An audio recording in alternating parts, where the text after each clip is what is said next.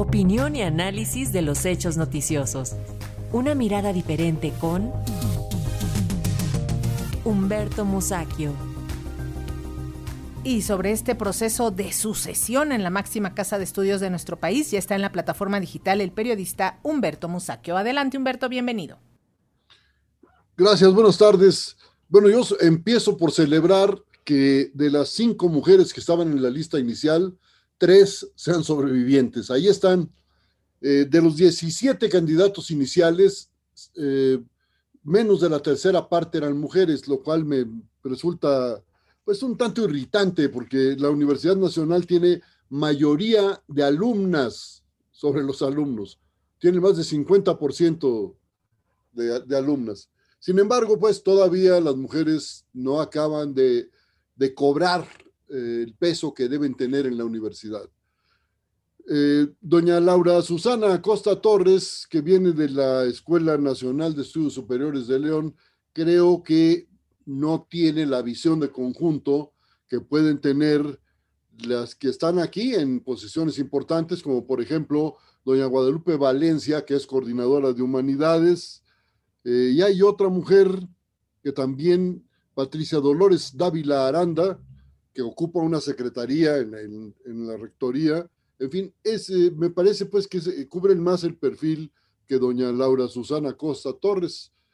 yo no pongo en duda sus capacidades científicas, pero aquí se trata de un puesto eminentemente político y que me perdonen los académicos. Eh, Sergio Manuel Alcocer Martínez de Castro, bueno, vuelve a las andadas. Hace ocho años fue candidato, eh, no llegó, es un hombre de, digamos, eh, pues poca simpatía con la crítica. Eh, yo escribí algo sobre, pues que era un desconocido para mucha gente hace ocho años eh, y se me molestó. Yo lo siento mucho, creo que los periodistas tenemos esa obligación. creo que es un hombre inteligente, respetable, eso no lo pongo en duda. Vamos a ver cómo le va esta vez. Está también eh, Luis Agustín Álvarez eh, y Casa, que es hermano del senador de Álvarez y Casa también.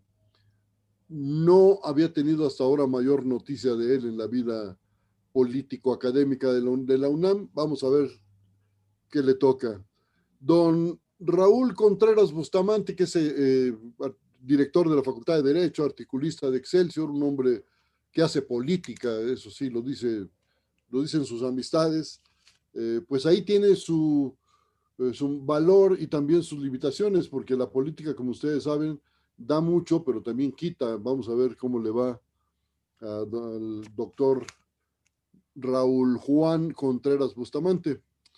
Eh, Germán Enrique Fajardo Dolci es el único médico que está en la lista hasta donde yo recuerdo viene de la Facultad de Medicina, por supuesto, eh, pero yo creo que ya estuvo bien, ya es medio siglo de médicos en la rectoría. Quítenle ustedes los cuatro años en que fue Carpizo rector y el resto del medio siglo lo han ocupado los médicos. Yo creo que por salud eh, de la universidad debe haber otras visiones en juego eh, y sobre todo debe haber alguien que mire a la universidad de otra manera desde la rectoría. Esa es por lo menos mi opinión. No pongo en duda tampoco las facultades del, señor Fajardo Dolce del doctor, pero ese es el hecho. Hay un investigador que está en uno de estos centros de investigación de los estados, que es William Henry Lee. Eh, pues felicidades, me da mucho gusto que los tengan presentes, pero también creo que le falta tener esa visión de conjunto que solo aporta una trayectoria político-académica aquí en la ciudad universitaria.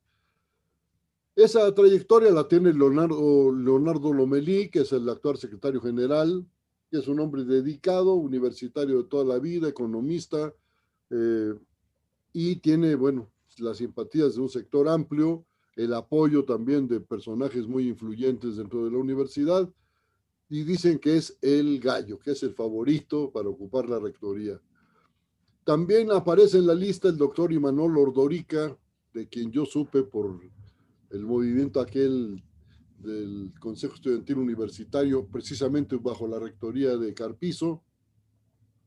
Y es un hombre inteligente, tiene eh, eso que se necesita para tener liderazgo, carisma, estar en la jugada, entender los problemas, conoce muy bien la universidad porque es investigador del Instituto de Estudios sobre la Universidad.